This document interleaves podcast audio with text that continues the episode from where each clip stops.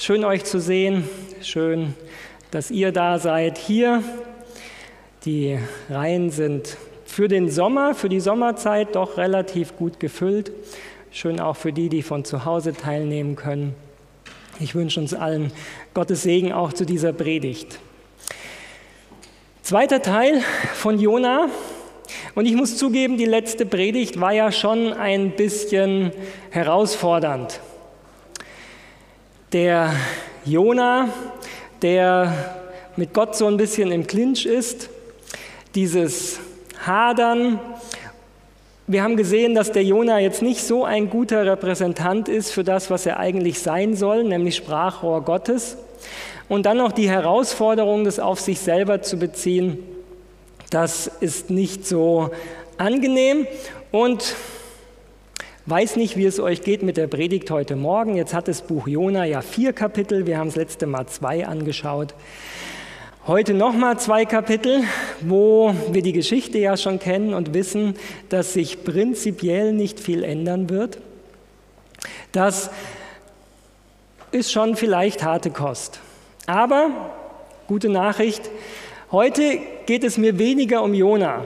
Die Geschichte von Jona werden wir recht kurz anschauen sondern mehr die Frage, was lernen wir aus dieser Geschichte über Gott? Was lernen wir aus dieser Geschichte, die an manchen Stellen so herausfordernd ist, über unseren Gott? Wir haben uns das letzte Mal ja auch die Frage gestellt, was lernen wir, wenn wir eben Jona sehen über uns? Wo stehen wir? Dieses Nachdenken über einen guten Gott, einen Gott der Liebe, der unser Leben reich machen will, was verändert es in unserem Leben? Und wir haben eben auch so ein paar Bereiche angeschaut, wo es sich vielleicht zeigt, wie eng unsere Verbindung zu Gott ist. Steigen wir weiter ein und lesen die Kapitel 3 und 4 kurz durch, ist nicht viel, und schauen uns die Geschichte knapp an, um dann eben die Frage zu stellen, was lernen wir über Gott daraus? Jona 3, und es geschah das Wort des Herrn zum zweiten Mal zu Jona, nachdem er eben gerettet worden ist vor dem Ertrinken durch den Fisch, den Gott gesandt hat. Mach dich auf, geh in die große Stadt Ninive und predige ihr, was ich dir sage. Da machte sich Jona auf und ging hin nach Ninive, wie der Herr gesagt hatte. Jona bekommt die Herausforderung also ein zweites Mal Diesmal ist er bereit, auch hinzugehen. Hier eine Karte, wo wir ein bisschen sehen können, natürlich die, wie das Schiff gefahren ist. Das kann man sich natürlich nur vorstellen. An sich hätte es hier eben an der afrikanischen Küste vorbeifahren sollen. Allerdings kam der Sturm, das Boot ist abgetrieben und wo ihn dann der Wal aufgenommen hat, dafür finden wir natürlich keinen Hinweis in der Bibel. Nur seine eigentliche Flucht eben weg von Ninive, da hat ihn der, die ganze Reise ein bisschen vielleicht näher gebracht. Da machte sich Jona auf und ging hin nach Ninive, wie der Herr gesagt hatte. Ninive aber war eine große Stadt vor Gott, drei Tagesreisen groß. Und als Jona anfing, in die Stadt hineinzugehen und eine Tagesreise weit gekommen war, predigte er und sprach, es sind noch 40 Tage, so wird Ninive untergehen. Da glaubten die Leute von Ninive an Gott und riefen ein Fasten aus und zogen alle, groß und klein, den Sack zur Buße an.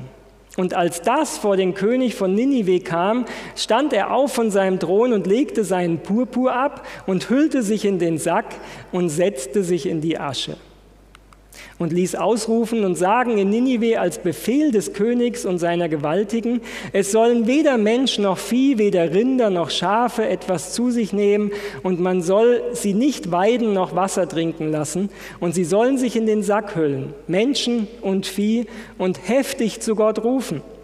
Und ein jeder kehre um von seinem bösen Wege und vom Frevel seiner Hände. Wer weiß, ob Gott nicht umkehrt und es ihn reut und er sich abwendet von seinem grimmigen Zorn, dass wir nicht verderben. Als aber Gott Ihr Tun sah, wie sie umkehrten von ihrem bösen Wege, reute ihnen das Übel, das er ihnen angekündigt hatte, und tat's nicht. Soweit der Bericht über Ninive und die Einwohner der Stadt. Jetzt gibt es einen Satz, den wir gelesen haben, der für viele ein bisschen nach Märchen klingt, weswegen diese Geschichte von Jona eben von manchen auch gerne in so ein Mythos gesetzt wird. Und zwar dieser Satz, Ninive aber war eine große Stadt vor Gott, drei Tagesreisen groß. Wer sich in der Archäologie ein bisschen auskennt, weiß, Ninive wurde gefunden, aber eine Stadt, wo man drei Tagesreisen braucht, um durchzugehen, also wenn man normal wandert, schafft man wahrscheinlich an einem Tag 20, 30 Kilometer bei drei Tagesreisen. Also so eine Stadt gab es damals nicht und Ninive war auch keine solche Stadt. Wie kann man damit umgehen? Nun, wenn man im Alten Testament nachschaut, dann sieht man, dass viele Reisen im Alten Testament drei Tagesreisen waren. Zum Beispiel, also besondere Reisen. Abraham zum Berg Moria, wo er den Auftrag bekommt, seinen Sohn zu opfern. Drei Tagesreisen weit gingen sie zum Berg. Israel nach dem Durchzug durch die Wüste ohne Wasser. Drei Tage gingen sie in die Wüste und dann fingen sie an zu hadern. Oder wenn wir das Matthäusevangelium nehmen, die Reise von Jesus nach Jerusalem zur Kreuzigung. Tut Matthäus hier als eine Reise von drei Tagen ähm, uns mitteilen. Das heißt, wenn wir biblisch uns da hineinversetzen, dann merken wir eine Reise von drei Tagen, dass das hier vielleicht weniger die Entfernung meint, sondern die Bedeutung der Reise. Nämlich, es ist oft eine Reise bis an die Grenzen des Todes mit einer wundersamen Errettung. Isaak, Berg Moria, er sollte geopfert werden, die wundersame Errettung mit dem Widder. Israel in der Wüste, die wundersame Errettung durch das Wunder, was Gott macht, das Wasser kommt. Denn ohne dieses Wunder wäre das Volk verdurstet und Jesus auf dem Weg nach Jerusalem, wo er durch ein Wunder auferweckt wird. Das heißt, wenn wir das hier lesen, Ninive war eine große Stadt vor Gott, drei Tagesreisen groß, dann geht es hier um die Bedeutung, die Ninive für Gott hat. Man könnte übersetzen, Ninive war eine wichtige Stadt für Gott. Es ist also nicht nur so, dass Jerusalem und Samaria, da wo Gottes Volk gewohnt hat, dass diese Städte für Gott wichtig sind, sondern Gott sagt hier, das ist eine große Stadt für mich. Das ist eine bedeutungsvolle Stadt für mich, auch wenn es die Feinde sind. Das heißt, Gott hat ernsthaftes Interesse an Ninive. Und die Reaktion, die wir gesehen haben, Wer weiß, ob Gott nicht umkehrt und es ihn reut und er sich abwendet von seinem grimmigen Zorn, dass wir nicht verderben, in ihm geschieht etwas. Auch hier kann man symbolisch etwas reininterpretieren. Wir haben gesehen, dass der König seinen Purpur ablegt. Und Purpur, wenn man die Bedeutung der Farben nimmt, auch im Heiligtum in Israel in der Wüste, dann stand dieses Purpur für die Sünde. Also Bildlich hier sehen wir, die Einwohner Ninives bereuen, der König geht voran, er legt die Sünde ab und sie suchen Gott. Und als Gott ihr Tun sah, wie sie umkehrten, reute ihn das Übel, das er angekündigt hatte, und es kam nicht. Wenn wir weiterlesen, wie hat Jona reagiert? Das aber verdross Jona sehr und er war zornig und betete zum Herrn und sprach, ach Herr, das ist ja, was ich dachte, als ich noch in meinem Lande war. Deshalb wollte ich ja nach Tarsis fliehen, denn ich wusste, dass du gnädig und barmherzig, langmütig und von großer Güte bist, fast ein Zitat von Mose, 2. Mose, und lässt dich des Übels gereuen. So nimm nun, Herr, meine Seele von mir, denn ich möchte lieber tot sein als leben. Aber der Herr sprach, Meinst du, dass du mit Recht zürnst? Und Jona ging zur Stadt hinaus, ließ sich östlich der Stadt nieder und machte sich dort eine Hütte. Darunter setzte er sich in den Schatten, bis er sähe, was der Stadt widerfahren würde. Gott der Herr aber ließ einen Rizinus wachsen, der wuchs über Jona, dass er Schatten gab seinem Haupt und ihn errettete von seinem Übel. Und Jona freute sich sehr über den Rizinus. Aber am Morgen, als die Morgenröte anbrach, ließ Gott einen Wurm kommen, der stach den Rizinus, dass er verdorrte. Als aber die Sonne aufgegangen war, ließ Gott einen heißen Ostwind kommen, und die Sonne stach Jona auf den Kopf, dass er matt wurde. Da wünschte er sich den Tod und sprach, ich möchte lieber tot sein als leben. Da sprach Gott zu Jona, meinst du, dass du mit Recht zürnst um des Rizinus willen? Und er sprach, mit Recht zürne ich bis an den Tod. Und der Herr sprach, dich jammert der Rizinus, um den du dich nicht gemüht hast, ihn auch nicht aufgezogen, der in einer Nacht ward und in einer Nacht verdarb. Und mich sollte nicht jammern Ninive, eine so große Stadt, in der mehr als 120.000 Menschen sind, die nicht wissen, was rechts oder links ist. Dazu auch viele Tiere. Wir gehen recht schnell durch. Haben wir das letzte Mal ja schon gesehen in den Kapiteln 1 und 2. Jona ist kein guter Diener Gottes. Am Anfang steht Ungehorsam. Wir haben das letzte Mal gesehen, sein Gebet nach der Rettung ist halbherzig, weil überhaupt nicht von eigenen Fehlern die Rede ist, sondern nur von wie gut er ist als Nachfolger Gottes und wie schlecht doch die Heiden sind, von denen er sich abgrenzt. Wir merken, Jona teilt die Liebe Gottes für Ninive nicht ist, wenn man so nimmt, natürlich verständlich. Es war eine feindliche Macht, die Israel viel, viel Leid zugefügt hat. Verständlich, dass er menschlich gesehen nicht gerade Hurra schreit, dass dieser Stadt Gnade widerfährt. Aber wir merken, was seine eigentliche Aufgabe ist, Repräsentant Gottes zu sein, den Charakter Gottes weiterzuspiegeln. Und er teilt die Liebe nicht, die Gott für diese Stadt hat. Seine Predigt ist deswegen hart und ziemlich lieblos. In 40 Tagen sagt er, wird Ninive Habak. Ninive wird Habak, das klingt schon so. Zerschlagen, Ninive wird umgedreht, wörtlich. 40 Tage noch, dann wird Ninive Habak. Alles gesagt. Ninive geht's an den Kragen. Nach 40 Tagen ist Ninive Havak umgedreht, aber anders, als er es sich gedacht hat. Nämlich nicht im buchstäblichen Sinn umgedreht, dass die Stadt zerstört ist, sondern die Stadt hat sich geändert. Sie hat Buße getan, deswegen ist sie umgedreht. Jona dachte, dass das Schicksal Ninives feststeht, aber Gott reut das, was geglaubt war, und es passiert nicht. Wenn wir uns die Heiden anschauen in dieser Geschichte, Jona, der Israelit, der, der zu Gott steht, im Gegensatz dazu die Heiden, dann merken wir, die Heiden glauben an Gottes Wort, sowohl als dem Schiff, sowohl in der Stadt. Die Heiden ziehen den Sack an als Zeichen der Buße. Sie sind persönlich betroffen von dem, was sie von Gott erfahren.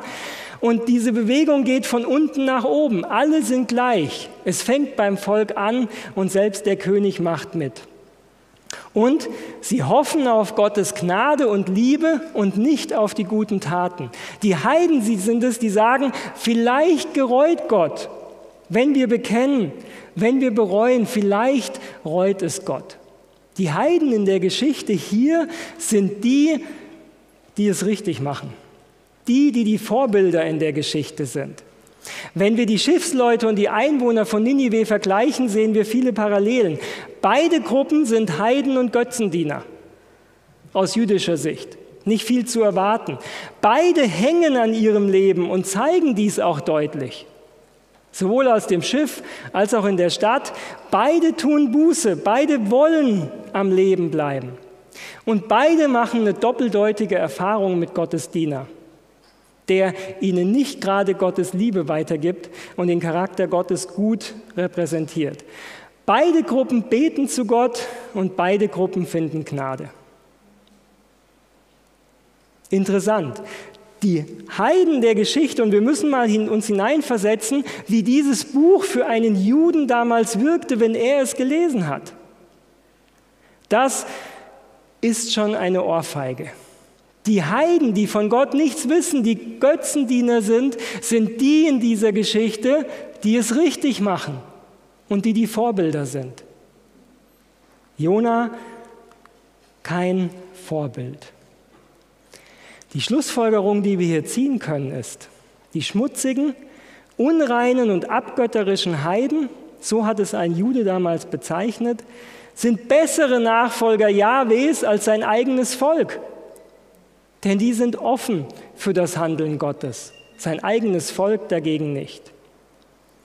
Und insofern ist, Jude, äh, ist Jona ein Symbol für das Volk damals. Die Juden haben den Tod der Heiden dankbar in Kauf genommen. Was für sie gut ist, ist schlecht für uns. Das, was für die Heiden schlecht ist, ist gut für uns. Wir sind das auserwählte Volk. Was wir in dieser Geschichte hier aber lesen, ist, dass das nicht Gottes Sicht ist. Jona selber betet und er betet etwas, was wirklich stimmt. Errettung gehört zu Gott. Das, was Gott ausmacht, das, was Gott möchte, ist Errettung. Das betet Jona, auch wenn er es selber gar nicht praktiziert. Hat Jona sich geändert in der Geschichte? Wir haben es gelesen, weit davon entfernt. Er sagt, ich wusste, dass du gnädig, barmherzig, langmütig und von großer Güte bist und lässt dich des Übels gereuen. Die Güte Gottes ist der Grund, ungehorsam zu sein. Können wir uns das vorstellen? Die Güte Gottes ist der Grund dafür, ungehorsam zu sein. Weil er lieber Gerechtigkeit für andere möchte. Und wir sehen bei Jona, wie weit Rechtgläubigkeit manchmal vom Herzen Gottes entfernt sein kann. In dem Bewusstsein, in dem Wunsch, selber Gottes Willen zu 100 Prozent zu tun, können wir manchmal ganz weit weg vom Herzen Gottes sein. Wenn wir unser eigenes Tun als Leistung vor Gott bewerten, für das wir Belohnung von Gott erwarten. Nun, bei Jona finden wir deswegen nicht viel, was uns ermutigt. Wir merken, Jona hatte nicht so sehr Angst um sein Leben, sondern es ging um seinen guten Ruf. Und in seinem verletzten Stolz da wollte er dann sogar lieber sterben. Die, die Staude, die wächst, ein Zeichen dafür, dass Gott gnädig ist, dass er diesem hadernden Prophet das Leben ein bisschen leichter machen will.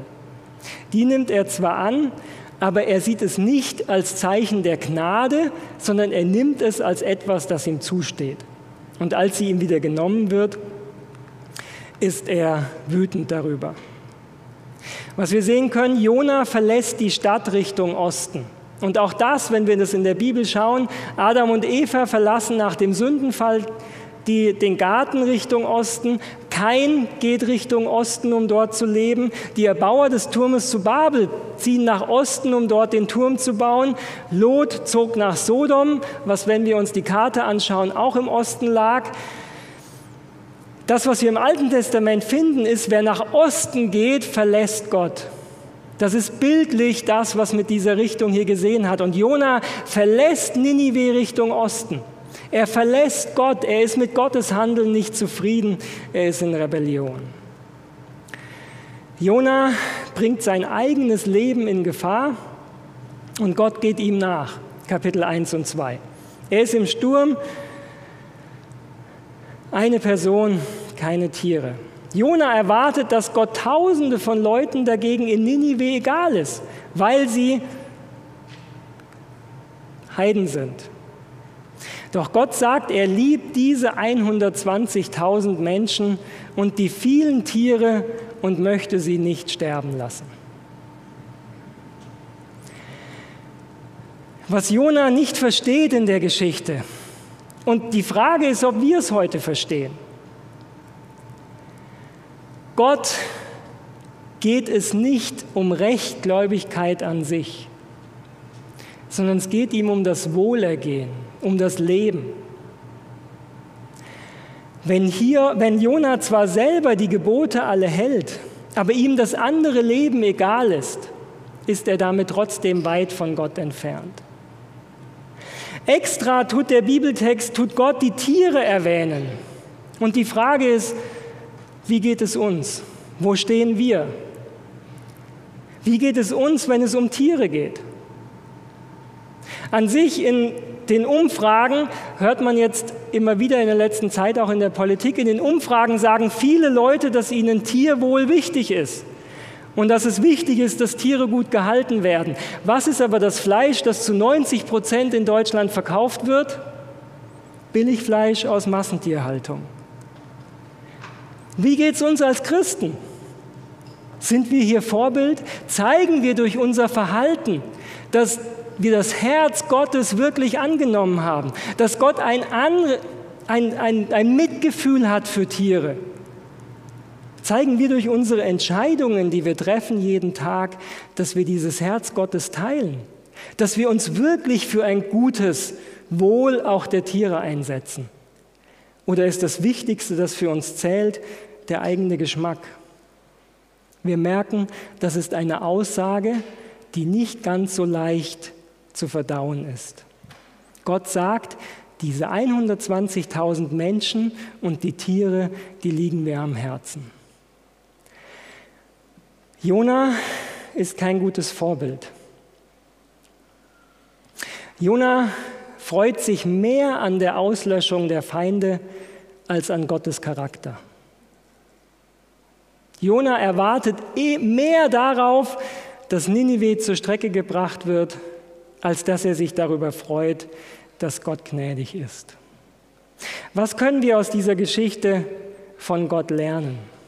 Traditionell wird diese Geschichte, wenn wir sie lesen, so verstanden, dass Gott das Leben schenkt, aber es ist Gnadenzeit und Gott schaut zu, lebst du gut, dann wirst du am Ende belohnt, legst du schlecht, dann wird irgendwann die Grenze gezogen. Das ist der Charakter Gottes. Er schaut zu, lebst du gut, wird am Ende belohnt, lebst du schlecht, gibt es am Ende die Rechnung und du stirbst. Und die Geschichte von Ninive kann hier als Beispiel gesehen werden. Irgendwann sagt Gott, okay, die Zeit für Ninive ist abgelaufen, Ninive ist eine böse Stadt und 40 Tage noch und dann können wir endlich sie dem Boden gleich machen. Das ist es, wie Jona es versteht und das ist auch die Sicht, wie viele diese Geschichte auch heute verstehen. Und wir sehen, Jona, führt, Jona steht dafür, wenn ich gut lebe, dann freue ich mich auf den Tag, wo Gott für die anderen mal einen Schlussstrich setzt. Ich selber bin kein schlechter Mensch, ich selber halte mich dran und deswegen kann ich mich darauf freuen, wenn Jesus wiederkommt und hier auf dieser Erde endlich mal den Stecker zieht und die ganzen Menschen, die nicht nach seinem Willen leben, das Schicksal dann haben.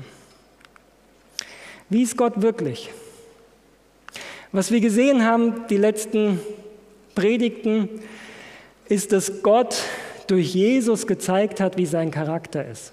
Und dass er ein liebevoller Erretter ist, dass Gott an jedem Menschen interessiert ist, dass Gott möchte, dass es jedem Menschen gut geht, dass er nicht im Himmel unbeteiligt da sitzt und sagt, okay, ich schaue mir dein Leben mal an, wenn es passt am Ende, dann lasse ich dich halt in den Himmel. Und wenn es aber nicht passt, dann bist du draußen, sondern wir sehen, dass Gott ein Interesse an jedem Menschen hat, dass ihm kein Mensch unwichtig ist, dass er Menschen liebt und dass er das Beste für sie möchte. Er gibt ihnen die Freiheit zu wählen. Aber er sieht natürlich auch, welche Konsequenzen die Sünde hat. Wir teilen die Welt auf in wir und die anderen. Das ist ganz natürlich. Wir sind die, die so denken, fühlen und handeln wie wir, wo es keine Konflikte gibt. Und dann gibt es die anderen. Wir sehen uns als die, die richtig leben und die anderen, die falsch leben. Was uns die Geschichte von Jona über Gott zeigt, ist, dass egal ob Heiden, ob Samariter, ob Ausländer, ob Farbige, Weiße, Liberale oder Konservative, egal ob Katholiken oder Sonntagshalter, Ehebrecher oder Götzendiener, Muslime oder Adventisten. Gott möchte retten. Jede Einteilung, die wir machen in gute Leute, die so denken wie wir, oder schlechte Leute, die anders denken, und gerade auch die Corona-Situation gibt ja genügend Möglichkeiten, gerade Leute einzukategorieren. Gott teilt diese Kategorien nicht. Er teilt die Welt nicht auf in die, die so denken, richtig denken und falsch, sondern er hat Interesse an jedem Menschen. Wenn wir andere Menschen aufgrund ihrer Nationalität, Rasse, ihres Glaubens oder ihrer Einstellungen herabwürdigen, dann trifft das Gott, weil er Menschen liebt. Das sehen wir an dieser Geschichte. Diese Einwohner Ninive sind in Gottes Augen nicht schlechter und auch nicht besser als Jona, sondern er hat an allen Interesse und geht ihnen nach.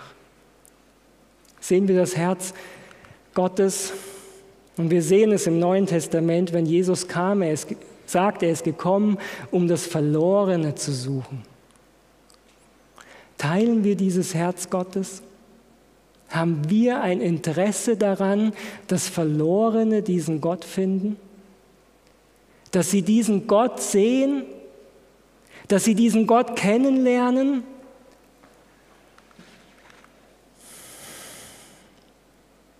Wir sind in Katastrophen und schwierigen Zeiten schnell dabei, selber darum zu bitten, dass Jesus doch bald wiederkommt um die Probleme zu lösen, damit wir auf der neuen Erde leben können in einer Welt ohne Krankheit, ohne Leiden.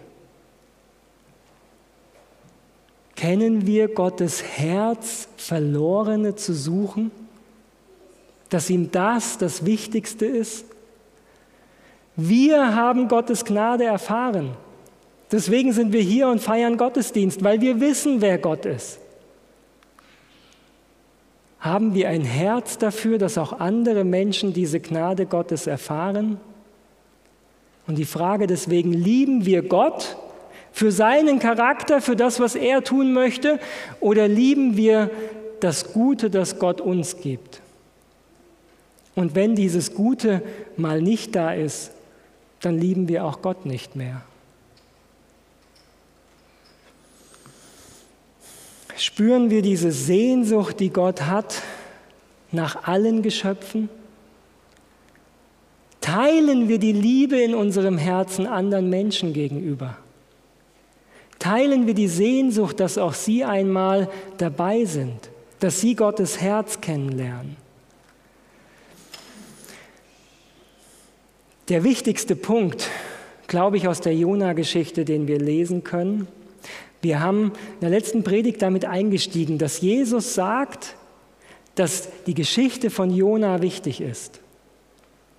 Da antworteten ihm einige von den Schriftgelehrten und Pharisäern und sprachen, Meister, wir wollen ein Zeichen von dir sehen. Er aber antwortete und sprach zu ihnen, ein böses und ehebrecherisches Geschlecht fordert ein Zeichen. Es wird ihm kein Zeichen gegeben werden, außer dem Zeichen des Jona. Was ist das Zeichen des Jona? Und wie wir sehen, Jesus setzt das Volk damals, dem er diese Worte sagt, dem Jona gleich, indem er die gleichen Schwierigkeiten, die Jona hat, darüber Gottes Herz wirklich zu sehen, hier sieht. Was ist das Zeichen des Jona? Das ist das Wichtigste. Wie Jona drei Tage und drei Nächte im Bauch des Fisches war, so wird der Menschensohn drei Tage und drei Nächte im Herzen der Erde sein.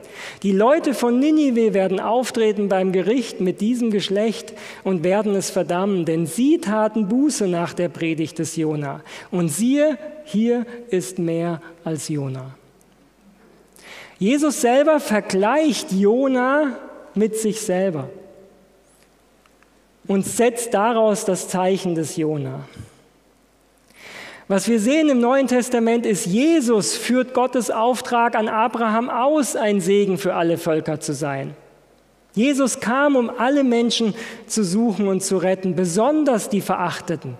Deswegen wurde er ein Freund der Zöllner und Sünder genannt, weil er sich besonders um die gekümmert hat, die verloren waren. Seine Predigt von Gottes Liebe führte viele zur Bekehrung. Jesus ging den Weg bis zum Tod. Er ging die Dreitagesreise ohne wunderbare Errettung vor seinem Tod, sondern er kostete das Leid aus, um uns zu erlösen. Jesus scheint von Gott zu verlassen. Er ruft am Kreuz aus, mein Gott, mein Gott, warum hast du mich verlassen? Jesus geht den Weg bis zur Aufgabe des eigenen Lebens aus Liebe. Wenn wir Jona und Jesus gegenübersetzen, dann merken wir, Jona, der störrische Prophet, Jesus, der dienende Messias. Jona kommt in Lebensgefahr durch seine eigene Rebellion. Jesus verliert sein Leben aus Liebe. Jona wird durch einen Fisch gerettet. Jesus wird durch die Auferstehung ins Leben gerufen. Jona predigt eine Buße, die durch Angst ausgelöst wird. In 40 Tagen wird zerstört. Das führt zur Buße, aber die Angst ist die Motivation. Jesus dagegen predigt eine Erlösung, die angeboten wird aus Gnade und aus Liebe, weil wir den Charakter des Vaters sehen, weil wir sehen, wie der Vater uns nahe kommen möchte. Was ist das Zeichen des Jona deswegen? Jesus ist der wahre Diener Gottes. Wir brauchen uns nicht mit Jona zu beschäftigen. Es nützt auch nicht viel, wenn wir uns in uns selber hineinschauen und vielleicht offen bekennen müssen, dass wir oftmals eher Jona ähneln. Denn die gute Nachricht ist, es gibt den guten Diener Gottes. Und dieser gute Diener Gottes ist Jesus, der auf diese Welt gekommen ist. Jesus offenbart uns das Herz des Vaters. Und deswegen können wir die gesamte Jona-Geschichte auch aus einem anderen Blickwinkel sehen. Vielleicht wäre in 40 Tagen eine Katastrophe passiert. Und deswegen schickt Gott den Jona nach Ninive und sagt, bitte, sprich zu ihnen. Und er freut sich, als die Stadt umkehrt und er kann ein Wunder tun, um diese Stadt am Leben zu erhalten. Jesus offenbart uns das Herz des Vaters. Wie ist Gott? Jesus sagt, denn also hat Gott die Welt geliebt, dass er seinen eingeborenen Sohn gab, auf dass alle, die an ihn glauben, nicht verloren werden, sondern das ewige Leben haben. Wenn wir das ernst nehmen, diesen Bibeltext, dann gibt es Verlorenheit. Es gibt Menschen, die verloren gehen werden. Und viele davon, weil sie das Herz des Vaters gar nicht erkannt haben. Weil sie vielleicht manchmal auch durch seine Diener abgeschreckt worden sind. Durch die, die vorgeben, diesem Gott zu dienen. Der wahre Diener Gottes ist Jesus. Er hat uns gezeigt, wie Gottes Charakter ist. Und er möchte Menschen aus Verlorenheit retten. Es macht einen Unterschied, wie wir leben. Es macht einen Unterschied, ob wir Gottes Gebote ernst nehmen oder nicht, aber nicht, weil wir uns damit etwas verdienen können oder weil wir damit etwas vor Gott vorzuweisen haben, sondern weil Gott weiß, dass die Sünde Leben zerstört, dass die Sünde Menschen in Verlorenheit führt. Und deswegen ruft er auf, ihm zu vertrauen. Deswegen ist Jesus gekommen, um die Folgen der Sünde wegzunehmen, um uns aus Verlorenheit zu erlösen. Und ich wünsche uns, dass deswegen diese Liebe zu diesem Gott stärker in unseren Herzen wird, dass wir auf Jesus schauen, dass wir nicht auf uns selber und auf andere schauen und die Fehler, die andere machen, sondern ich wünsche uns, dass wir auf Jesus schauen, den, der der wahre Diener, der wahre Prophet des Vaters ist weil er selber Gott ist und weil er kam, um Verlorene zu suchen. Amen. Ich lade euch ein, aufzustehen, dass wir mit diesem Gott reden.